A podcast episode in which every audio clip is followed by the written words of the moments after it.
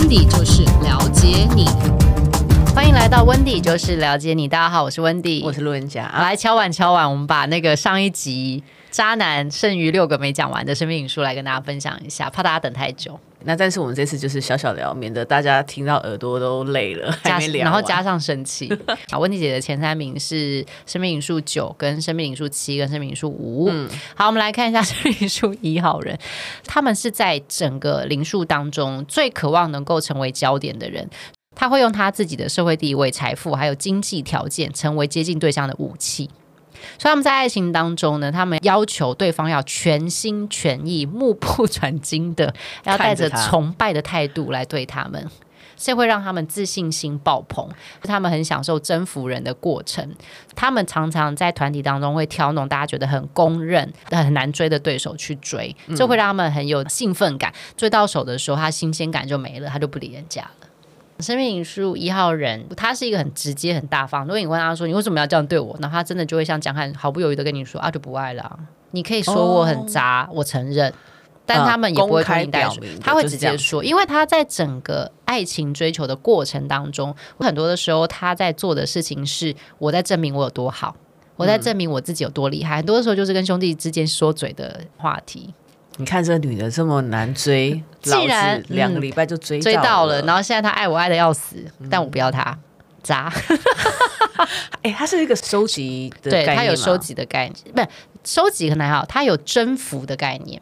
因为 collection 是要很多种嘛，他不是他就是挑男的，就是那个男的有有跨越过他就喜欢，他就觉得爽这样子。这是生命灵数一号人，你觉得他跟你落差很大，他又想来追你的时候，你就可以怀疑他的真心，因为他们会想要挑战大家觉得眼中的事情。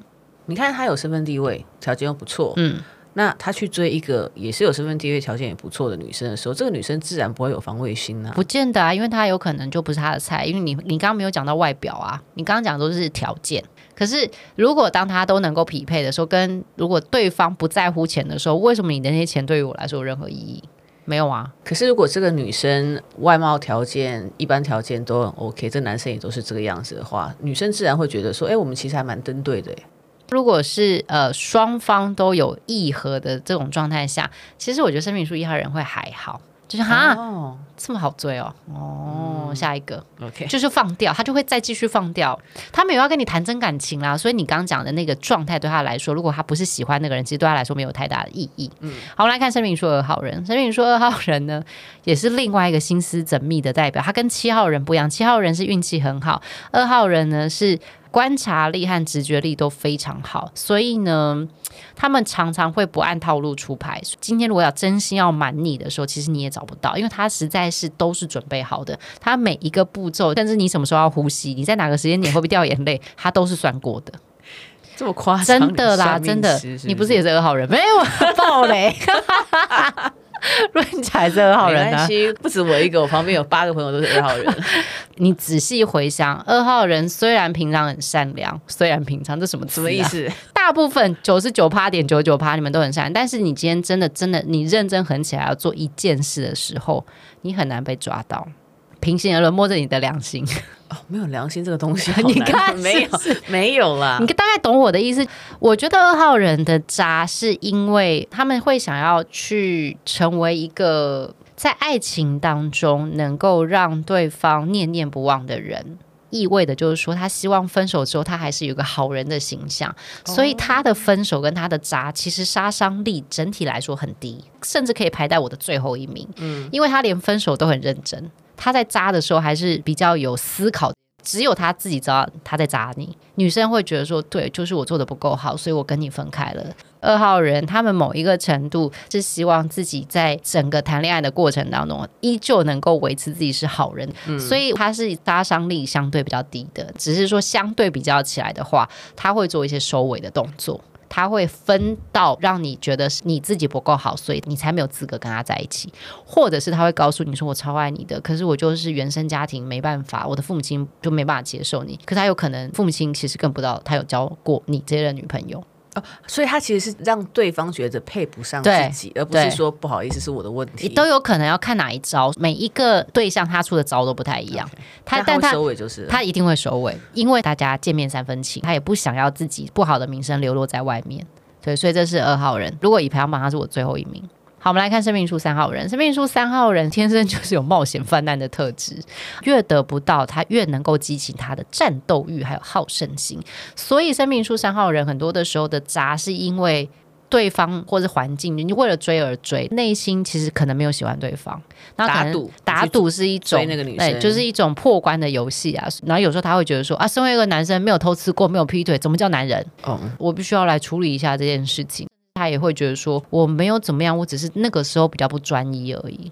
他们曾是这样想，他们这种玩世不恭的特质，因为他们很直白做这件事。生命书三号人，他的臭名声在圈子一下就会传开来。开来三号人交往的对象的论据很宽，有各种都要尝试一下。因为没办法，因为那圈子一两下就知道他是一个什么样的人，所以他又要再换一个圈子去尝试，所以他可能不会局限在同一种 type 或者同一种年龄层，就有时候大他很多，有时候小他很多。OK，或者是跨国际的啊，什么有的没有的，就生命书三号人这样子。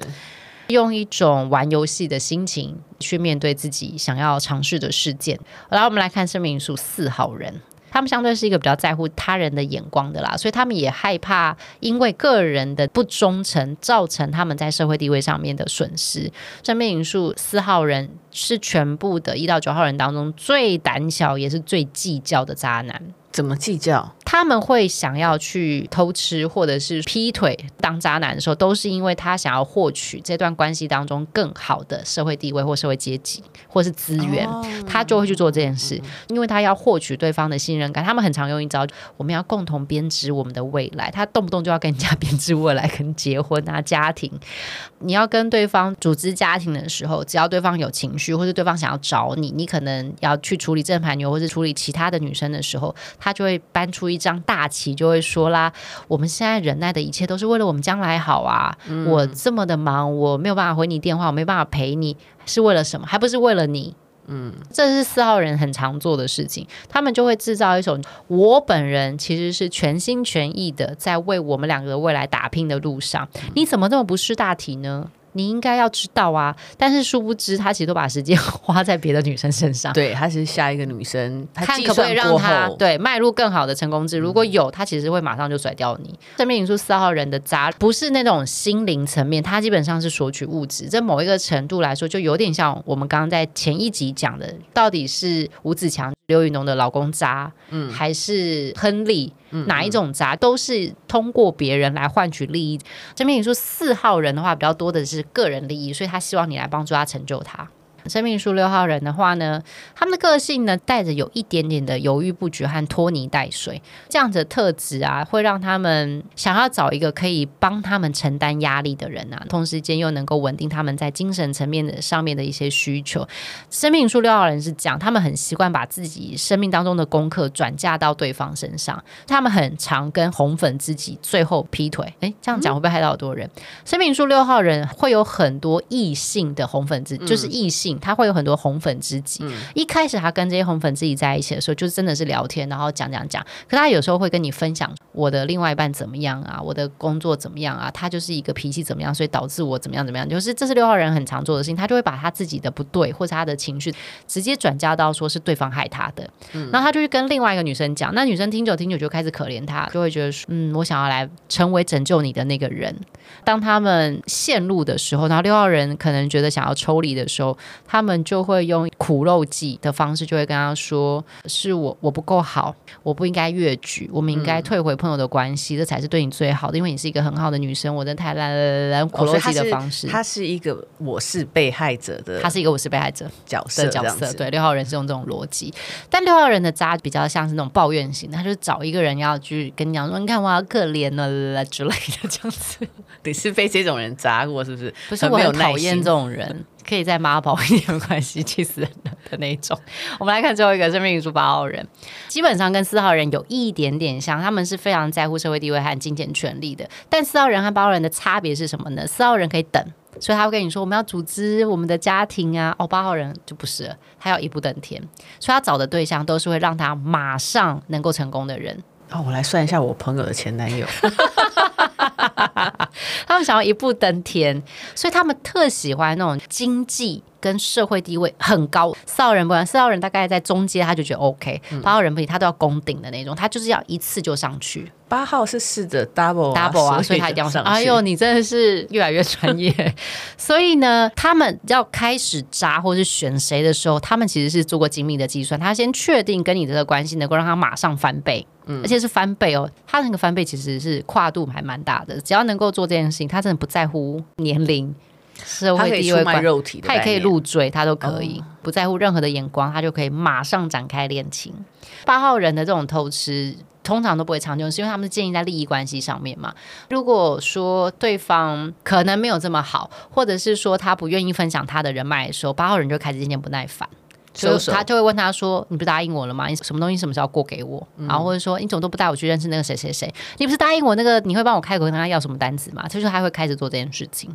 如果说对方不愿意的时候，他会先用哀兵啊，你要帮我啊。但如果对方没有，然后迟迟在推迟，他会马上翻脸的那种，要不到东西就会俩拱就生气。生命书八号人的男生在追求利益的时候，他觉得爱情本来就是让我成功的选择和手段而已。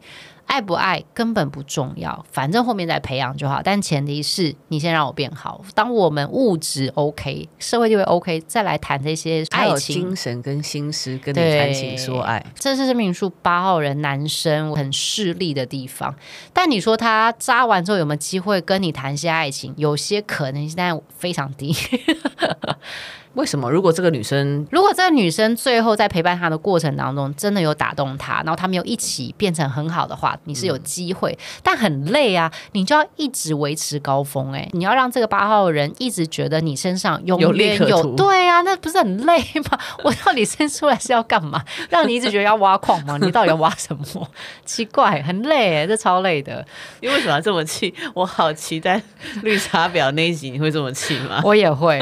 因为绿茶婊那一集刺激我的是女人为难女人这件事情，跟男生就有点不太一样。男生就是我会觉得你是利用别人的真心的点是不好的。